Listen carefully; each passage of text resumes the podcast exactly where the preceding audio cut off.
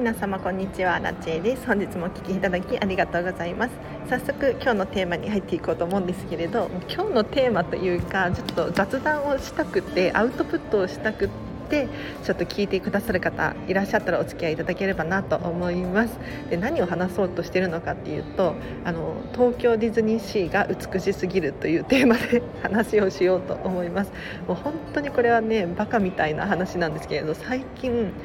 ディズニーシーにはまってしまいまして もう今日もですね今ディズニーシーにいるんですけれどなんと美しいことかっていう。でディズニーシーに来てはいるんですけれど中のチケットを取るのは本当に難しくって今日はですねホテルミラコスタの中のレストランで朝食ブッフェだけ食べてきました。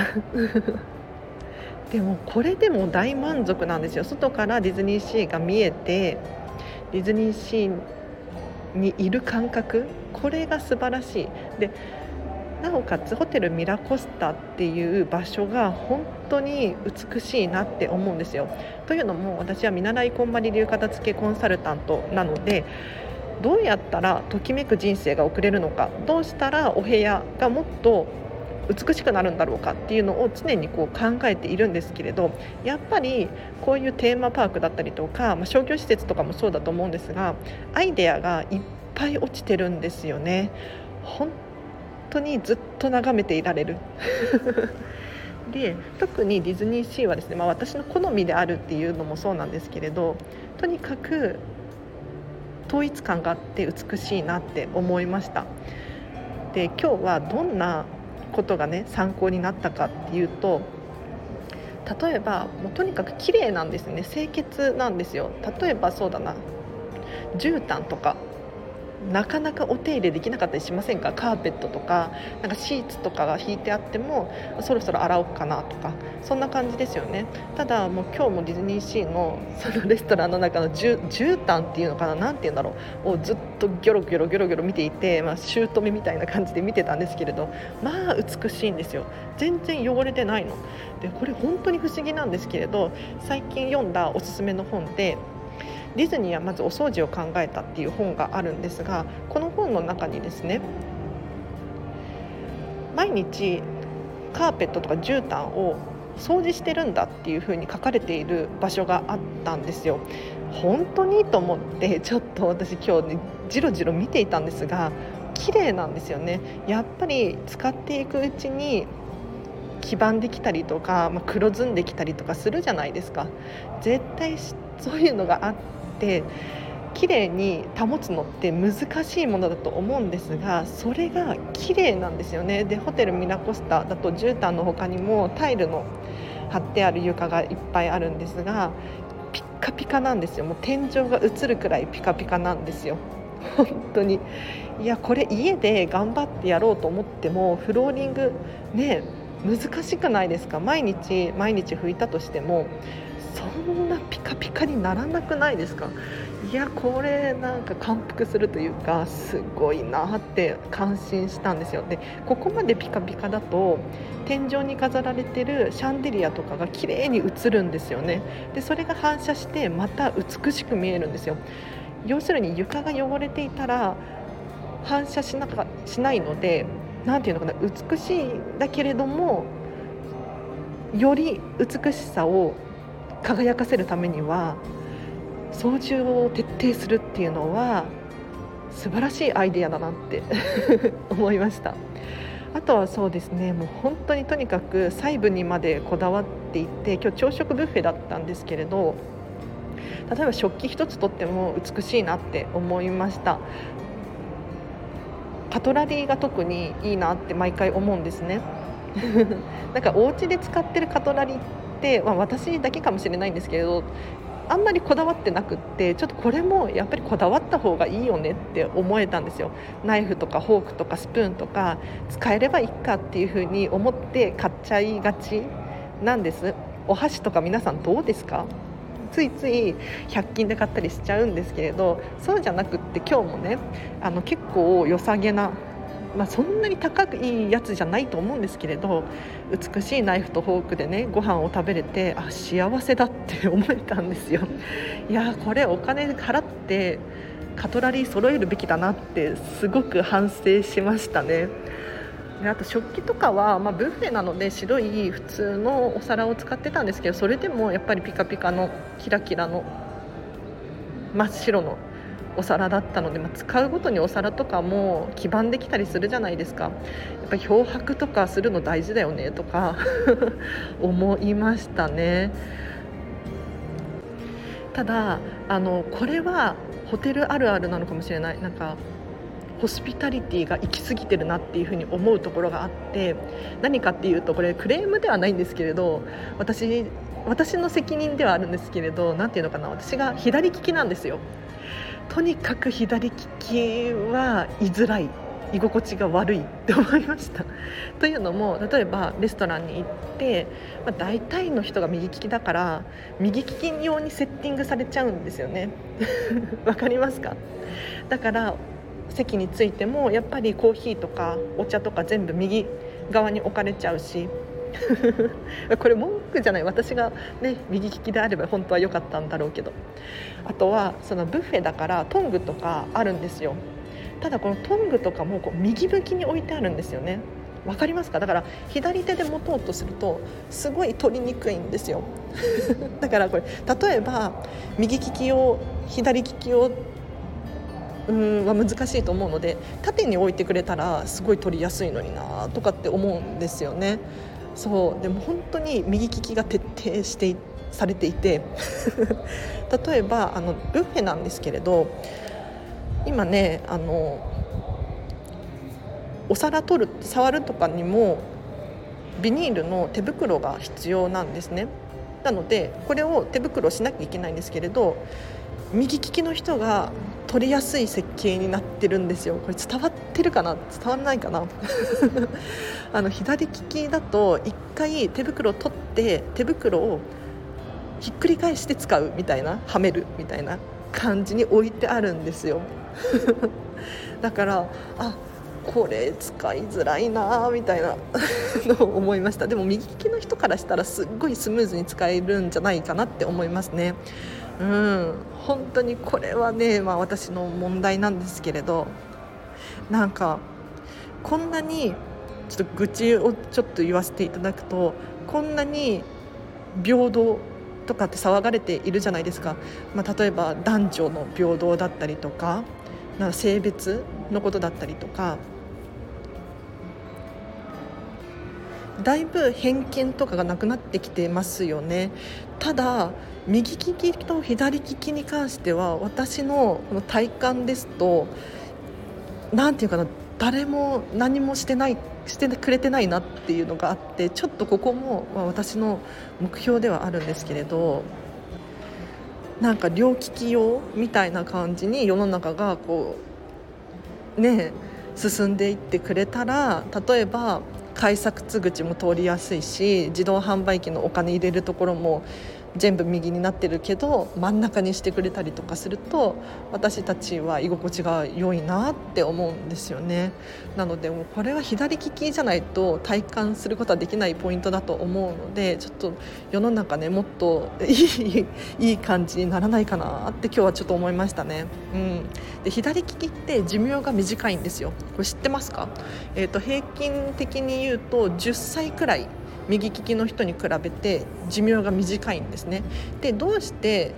こんなに差が出るのかっていうと、まあ、一部ではストレスが原因じゃないかなっていうふうに言われているんですが左利きに生まれて別にストレスってないんですよ。特にないの。ちょっとやりづらいなって思うくらいでそんなにストレスじゃないんですよ。私の体感ではね。じゃあなんでこんなに寿命が短いのかっていうとおそらくおそらくなんですけれど事故が多いと思うんです。本当にこれはあると思うんですけれど例えば車を運転していてもやっぱり右利き用に設計されてるっていうのか設計されてるわけじゃないけれど作ってる人も右利きだから左利きを想定せずに作られてるんですよね。だからとっさの時に例えばえっと、ガスコンロの火を消すってなっても左手回そうとしても何て言うのかなとっさに回せなかったりするんですよ。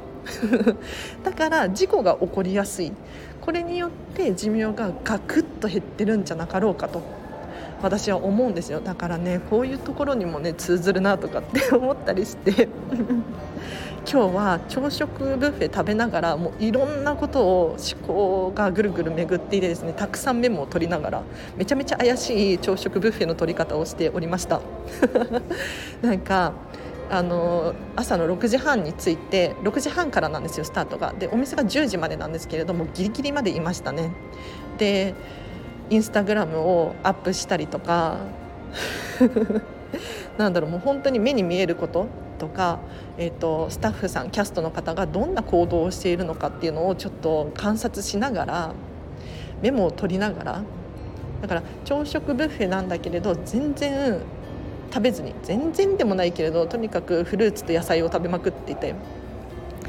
で気づいたことがあったらメモを取り取ってっていう感じの怪しい使い方をしておりました。だって他の皆さんはホテルミラコスタに泊まっている人がほとんどなので朝食を食べに来るのがメインなんですよ。わかりますか？要するに朝食を食べてディズニーシーに遊びに行く人がほとんどだからそんなに長居しないんですよね。見てる感じだと皆さん1時間もいないかなっていう感じでした。ただ私に関してはあの1人で来てるしめっちゃゆっくり時間使うし こんな人なかなかいないよねっていうめちゃめちゃ浮いた存在なんですけれど。で今日ホテルミラコスタのオチェアのオチェアのだったかな？っていう名前のレストランで朝食ブッフェ食べたんですけれどあの実はホテルミラコスタのレストランって3つあるんですよね。でうち2つが朝食やっていてもう1個隣のお店レストランはですね眺めがよろしいんですよ。もうねあのなんだっけ火山火山がこうバンって目の前に広がっていて窓が全面ついているようなレストランなんですけどあそこはホテルの宿泊者の方がメインで一般の宿泊してない人はですね予約取れないんですよね。で今コロナの影響もあって本当に予約はゼロなのかな多分。取れないようになってるんじゃないかなって思います。私がいくら狙っても空きがないので。ただちょっと覗いてみたんですよ。予約取れなさすぎて覗いてみたんですけれど空いてるんですよね。そう。だからちょっと聞いてみたんですよ。あのスタッフのキャストの方に。そしたらあの空いていれば座れますっていう感じで言われました。でまあ見るからに空いてそうだったのでちょっと来週また、えーと、ベルラビスタラウンジっていうんですけれどここはもう本当に景色が美しいのでそれを見ながら朝食を食べにまた来週来ようかなと思っております。なんか見える世界見える景色が違うとこんなにも人って楽しくって 満足感があるんだと思えますねもう今日もこれでもう十分満足した なんかこれから今日が続く始まるような感じですけれどもうねお腹いっぱいというか 楽しかったっていう幸せな気持ちですね。うんで今もそのホテルミラコスタが見える場所からこれをスタンド FM 撮ってるんですがいや楽しくて仕方がないなんかこの街並みとか景色を見てるとすごく私は心地よいんですよね。でイタリアとかも何度も何度も行ったことがあってもう本当に一番好きな国なんですけれどあのなんでこんなに好きなんだろうっていうふうに自分でも謎なんですがよくよく考えると私がですねゲームオタクだからだなって思ったんです。過去に今は全然やってないんですけれどもう本当に中高生くらいの時はずっとゲームばっかりやってたんですよね。でそのゲームの世界って RPG とか冒険ものとかって結構ヨーロッパの街並みを舞台にしている場所って多くないですか？なんか廃墟とかなんかお城とかそういうところが舞台になっているところが多くってこのディズニーシーってそれがリアルに存在してるんですよ。で道とかののなんか隅っこの方に壺とかなんだろうな樽とか置いてあるんですよね。もう割りたい。絶対あそこの樽の中にゴルピー入ってるから 割らせてくれみたいなそんな感じなんですよ。もう本当にだから私この世界観好きなのかなとか思ったりして。でなんかこれちょっと聞いた情報なんですけれど友達にね私がこのディズニーシーの写真を撮ってこんなに美しいんだっていうのを送ったんですよ写真を。そしたらそのお友達の友達にイタリア人の人がいるんですって。でそのイタリアンの子にね、えーと、私が撮った写真を美しいんだよっていうふうに、まあ、美しいんだよとか分かんないけど見せてくれたんですよ。そしたらもうこれってビベネスじゃんって。でベネスってベネチアのことですねイタリアの。ベネチアそっくりじゃんっていう風に 回答をいただいたそうなんですよ。だからそれだけあのディズニーシーって本気で本気でイタリアっぽい建物なんだなって。だからイタリア人がびっくりするくらい 美しいんだなっていうふうに思ったんですよ。だからこれだけ作り込まれていてなんか朝食ブッフェ今日3200円だったんですけれどなんかこんなになんだろう値段もそんなバカ高いわけじゃないじゃないですか。なんていうのかなもう都内のうんちょっといいところのレストランとかに入ったら多分3000円じゃ済まないと思うんですよね。でちょっとなんかミッキーがざわついてますけれど そうだから都内のレストランとかで食べたら絶対もっとすると思うしあのホテルミラコスタって高級ホテルの類に入ると思うんですねだから何て言うのかな これだけ素晴らしい環境が整っていてなんか私はかこんまり流片付けコンサルタントを目指しているのでヒントになるようなものがゴロゴロゴロゴロ落ちていてですごくキャストの方が親切でもうコーヒー飲みませんか？みたいな感じで毎回聞いてくれるんですよ。でゆっくりしてってくださいねみたいなもう1人でいて長居するしてるのになんか普通レストランとかに入ったらなんか回転率とか気にしているから何て言うのかななかなか長居しづらかったりするんですけれどディズニーに関しては全然それを気にした素振りもなくってもう回転率どうこうとか絶対考えてないんですよ。でこれはあのさっき紹介した本の中にディズニーはお掃除を考えたっていう本の中に書かれているんですけれどあのディズニーの方針でお客様を満足させる感動させることをメインに接客とかをされているんですって。だから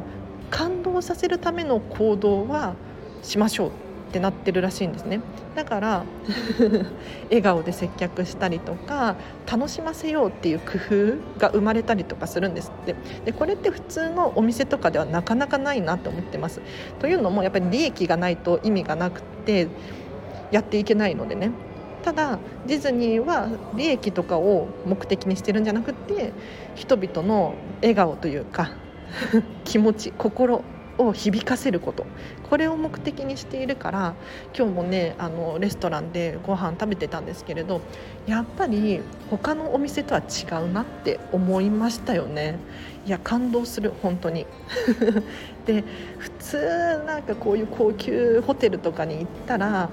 何て言うのかな結構お金かかるじゃないですか。私もそんな行ったことないんですけれど わかんないけどあんだけ庶民的な割と普通な、まあ、ちょっと高いかな。金額で3200円とかでもう6時半から多分9時半くらいまでいたんですけれど いられてで何て言うのかなプロの接客を受けることができて本当に満足でした。感動感動です。楽しかった。なんかまた来たいというかホテルミラコスタに泊まりたいって思えましたね。なんかハードルが下がりました。でもホテルミラコスタ安くても多分5万くらいするんですよ1泊。で私はですね1人で泊まりたいんですよ。でミラコスタって基本的に1人部屋ないんですよね。わかりますか？だから5万円の部屋を2人で泊まれば多分2万5千円とかで済むと思うんですけれどあの1人で泊まると5万円かかるんですよ。でどうして私1人で泊まりたいのかっていうともう本当に1人の時間が大好きなんです。で集中したいんですよね。例えばディズニーシーのミラコスタのホテルの中の例えばコンセントどうなってるのかなとかテレビってどうやって隠してるのかなとかエアコンってどうなってるんだろうとかもうこういうのがどんどんどんどん気になっちゃってるんですよ。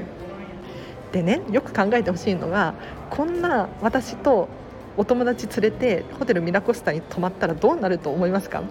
なんか絶対楽しめないだろうなって思って普通なんかおしゃべりしたりとかゆっくりね一緒に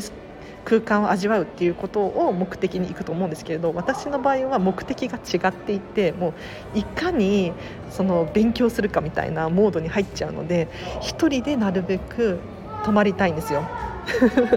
バカみたいな話なんですけれど。だから1人で5万円か1泊かと思って。でこの1泊5万円をじゃあどうやったら有効に活用できるかなっていうのをさっきあの朝食食べながら考えていたんですけれどなんかどうやらチェックインが15時3時午後3時からでチェックアウト普通ホテルって10時とか11時とか早いじゃないですか。ただミラコスタに関しては12時チェックアウトなんですって。だからお昼までいられるんですよ。ということはほぼ20時間くらいずっとホテルミラコスタに入れるんですよね。だからその間20時間ずっとなんか探検したりとか 研究したりできるなって思いました。でその後チェックアウトしたらですねチェックアウトしても荷物とか預かってくださるわけじゃないですか。わけなんですよ。でそしたらその後例えば中のレストランでご飯を食べたりとかで中にプールがあるんですって。でこのプールを使うことができるらしいんですよね、まあ、ちょっと有料になるんですけれどそのプールもイタリアの何て言うのかなイメージで作られてて美しいみたいなのでそこで遊ぶこともできるじゃないですか。そしたらもう24時間以上、えーと、ディズニーシーを満喫できて たくさんなんだろうヒントがお片付けに関するヒントお掃除に関するヒントとかアイデアが落ちている。のを吸収するのことができるじゃないですか。で5万円とかお金を払うことによって人ってあの取り戻そうっていう心理が働くんですよ。これ本当に面白いんですけれどあのライザップとかと同じでですねあのお金を払うことによってやる気になったりとかなんかやらなきゃもったいない行かな通わなきゃもったいないみたいになるじゃないですか。だからちゃんと学ぼうってなるんですよ。で映画とかもそうですよね、えーと、1800円とかもうちょっとするんでしたっけ？するじゃないですか。でお金を払うからなんか面白くないなつまんないなって思ってもやっぱり途中で帰るっていうのできなくないですか？最後まで見なきゃもったいないじゃないけれどそういうふうに思いますよね。だからこれと一緒でもしかしたら1泊5万円とかするかもしれないけれど払ったら払ったで何かそれだけの価値があるのかなとか思って。で今ホテルミラコスタって予約取れるんですよ。あのどういうことかっていうと今まではですねコロナの前は本当にここのホテルって取れなかったらしいです。ちょっと私も調べてないのでわからないんですけれど本当に毎日のようにほぼ100%満席で人気のところだったらしいんですけれど今はですねちょっと予約サイトを見てみたら割と取れるなっていうふうに思いました。だから何ていうのかな今逆にチャンスかもと思って。で去年のその GoTo トラベルとかあったじゃないですか。いやあの時泊まっておきたかったなとか思ったんですけれどまあまあもう終わっちゃったことなのでね今から取るしかないんですがどうしようかな。本当に迷いますね。なんか5万円ってでかいじゃないですか。5万円あったらもうディズニーシー何回来れますっていう 話なんですよ。ただやっぱりうん自分のときめきに従うっていうのを仕事商売にしようと思っているからここ我慢するのってそのこんまり流片付けコンサルタント的にはどうなんだろうってちょっとね今悩んでるんですよ。で今実は私はですね時間リッチなんです。時間だけは持っていてというのもあのこのコロナの影響で、まあ、普通に普段飲食店で働いているんですがちょっと来週からお休みモードみたいでちょっと来週の仕事も2日間くらいしか入っててないんですよね。だからほとんどお休みなんですよ。でこの休みの期間を使って私は普段は本を読んだりとかあとはそうだなお片付けの勉強をしたりとかアウトプットをしたりとかしてるんですけれどちょっと行動してみてもいいのかなって思ったりするんですよね、まあ、お金はめちゃめちゃかかる。だって収入がないのにホテルミラコスタなんて泊まったら破産なんですけれどでもよくよく考えたらこれはチャンスなのかなとかって思ったりしてだってあの皆さんもよく考えてほしいんですけれど貯金いくらありますか？なんかあの全然ないよっていう方もいらっしゃると思うんですけれど私も全然ないんですよ。もう去年からずっと1年間収入が不安定ですごく少ないしその国からね保証が出るって言っても、まあ、6割とかなので、まあ、実質半分くらいなのかな、うん、もうちょっともらってるか。なんか6割とかなので何ていうのかな。時間がリッチになったところで収入がないと行動できる範囲って狭まったりするんですよね。ただ何て言うのかな。大人だから お金がゼロってことはないんですよ、うん、で5万円って頑張れば出せる金額ではあるんですよね。ただ、まあ、この5万円どうやって捻出しようかなと。うん、何かいろいろと諦めなければならないような気がしているんですけれど。いやもうちょっともうちょっと悩みます。もうちょっと悩んでもう少ししてから泊まるのか今がチャンスだと思って泊まるのかが難しいところなんですけれど。わ悩みますね。はい。ということで今日はアウトプットをさせていただきました。すいません雑談にお付き合いいただきました、えっと、岡田付のチャンネルでございます。通常はですねこのチャンネルではお片付けに関するメリットや効果について話したりとかもっとときめき磨きをしたい片付けに磨きをかけたい方のためのチャンネルでございますで毎日毎日更新しておりまして、えっと、平日の朝はですねライブ配信をしています今日はちょっと予定があったのでできなかったんですが明日はやります。朝の8時半を予定しているんですけれど8時半から9時半ですね。ぜひ皆様お片付けのお悩み質問に答えますっていうライブ配信をしていますのでぜひ参加できる方いらっしゃったら質問を質問をねコメントで教えていただいてご参加いただけると嬉しいですね。もしあの質問とかないよという方もあの聞き流すだけですごく家事がはかどったりするらしいのでぜひ聞き流していただければななんて思います。はい。では今日はここまでにします。意外と長く喋っちゃいましたね。はい。ちょっと途中そうざわざわと音が入っちゃったかもしれないんですけどこれ著作権的にどうかな？大丈夫かな？なんか私調べたんですよ。そのディズニーのなんていうの BGM とか入っちゃっていいのかどうかっていうのを調べたら、まあ、やっぱりディズニーの音楽なのでディズニーに著作権があるらしいんですね。ででもこれだけ SNS とかが発達していてだからみんな動画とか上げていたりしますよねだから割と緩いっちゃ緩いらしいんですよで何がダメなのかっていうとですねディズニーにこう悪い影響が及ぶものとかはダメみたいですね。ただなんかそのディズニーの BGM とかもそうなんですけれどあの日本のディズニーが著作権を持ってるわけじゃなくってなんかアメリカのディズニーが著作権を持っているらしいのであの基本的にそのアメリカのディズニーが これダメだよって言わない限りは何て言うのかな。まあ曖昧な部分らしいです。はい、日本のディズニーに聞いてもそこはちょっとわからないっていうふうに回答をいただくらしいです。ちょっと調べたんですよ私は、うん、あの電話して聞いたりとかしてないんですけれどネットでググるとねいろいろ出てくるんで調べました。だからこのスタンド FM って基本的に日本人が聞いていて日本の媒体なのであのそんなに私もねその商業目的で使っているわけとかじゃないしそんなにがっつり入ってるわけじゃないと思うし、まあ、入ってたりするか。入ってるか。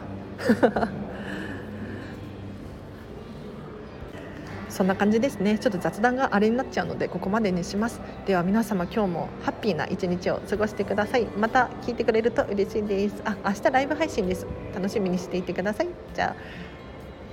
あらちでした。バイバーイ。